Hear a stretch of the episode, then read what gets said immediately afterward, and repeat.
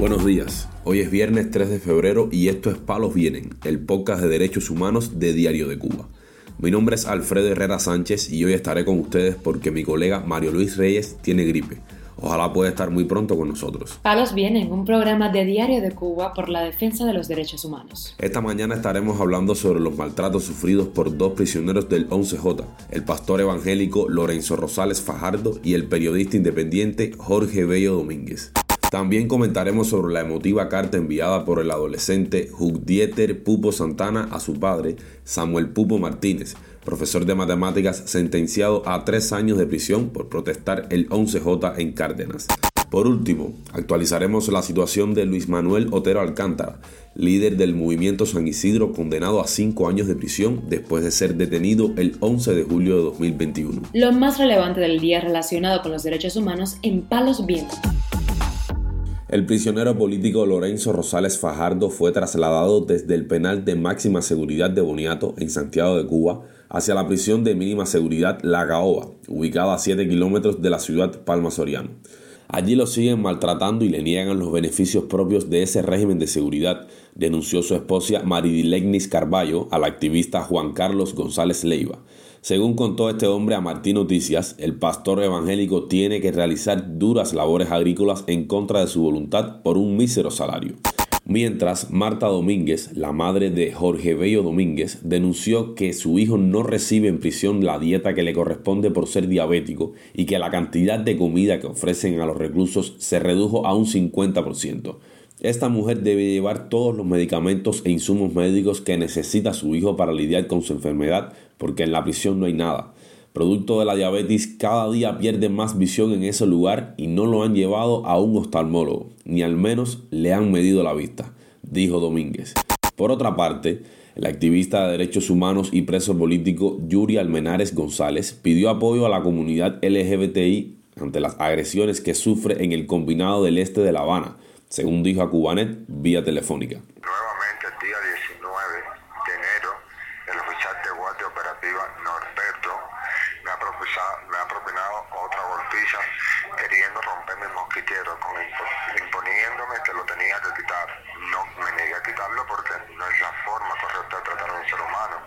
Y este hombre constantemente acosándome, reprimiéndome, torturándome, maltratándome físicamente, empezó a empujarme, de hecho, tengo en la muñeca izquierda todavía la marca de las esposas, todos los arañazos que recibí por él, poniéndome las esposas.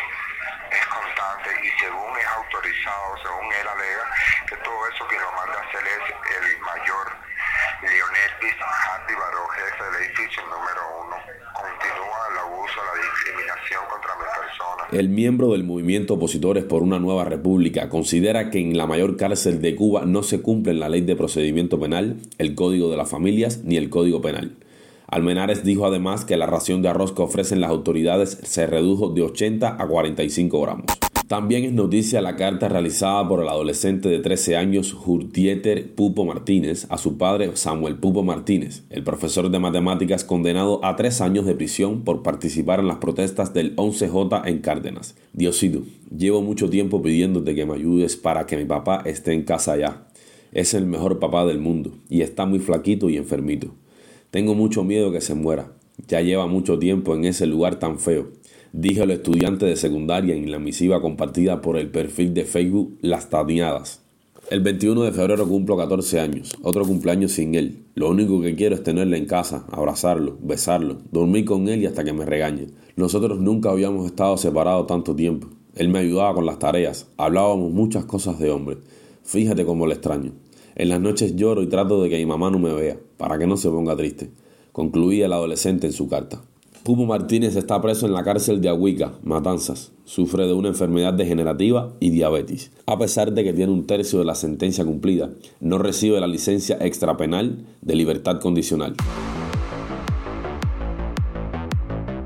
Palos bien. En otro orden de información, la Jacinto Abad, la madre del preso político Aníbal Yaciel Palau Jacinto, dijo a Martín Noticias que su hijo lleva más de seis meses en una celda de castigo en la prisión Melena II de Melena del Sur, Mayabeque. Celda de castigo que carece de luz prácticamente, donde la humedad es incalculable, su ventilación casi nula. Además, tiene condiciones súper deficientes para realizar sus necesidades fisiológicas. Aníbal describe un turco donde lo queda justo frente a la puerta de la celda y lo separa de la vista de las personas que por ahí puedan pasar un murito de, alrededor de un metro. O sea que queda descubierto su, su cuerpo si, si no toma medidas y, y cubre la entrada de, de, ese turco, ellos le llaman así al baño, donde hacen sus necesidades y, y se bañan a duras penas. Mm, respecto a la salud, Aníbal aún se encuentra privado de atención médica hace un año, siete meses prácticamente ya que se está procurando por, por parte de lo que es la, la, asistencia médica de la provincia de Mayabeque, que lo visitó en Quibicán, eh, solicitando en dos ocasiones un ultrasonido renal, pues Aníbal padece de litiasis renal y ha expulsado ya un número de, de cuatro a seis cálculos entre las dos prisiones donde ha estado, orinando prácticamente la sangre. Todavía Aníbal no lo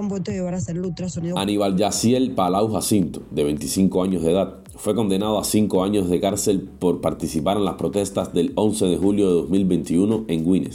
Por último, actualizamos sobre la situación del preso político y líder del movimiento San Isidro, Luis Manuel Otero Alcántara.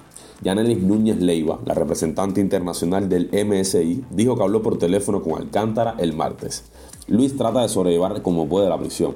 A veces dibuja, a veces hace retratos de amigos, a veces ve el bodrio de la televisión cubana, a veces lee. El tema de estar todo el tiempo sin un minuto de soledad, sin sentirse vigilado, sin estar alerta, a veces le desespera, explicó la también historiadora de arte.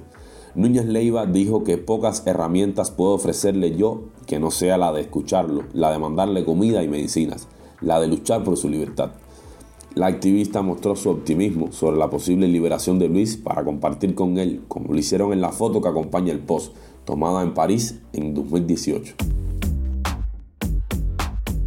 lo más relevante del día relacionado con los derechos humanos en Palos Vienen. Muchas gracias por acompañarnos este viernes en Palos Vienen, el podcast de derechos humanos de Diario de Cuba. Pueden escucharnos en nuestra página web y redes sociales, además de SoundCloud, Spotify, Google Podcast y Apple Podcast. Yo soy Alfredo Herrera Sánchez y el lunes debe regresar mi colega Mario Luis Reyes con más información para ustedes.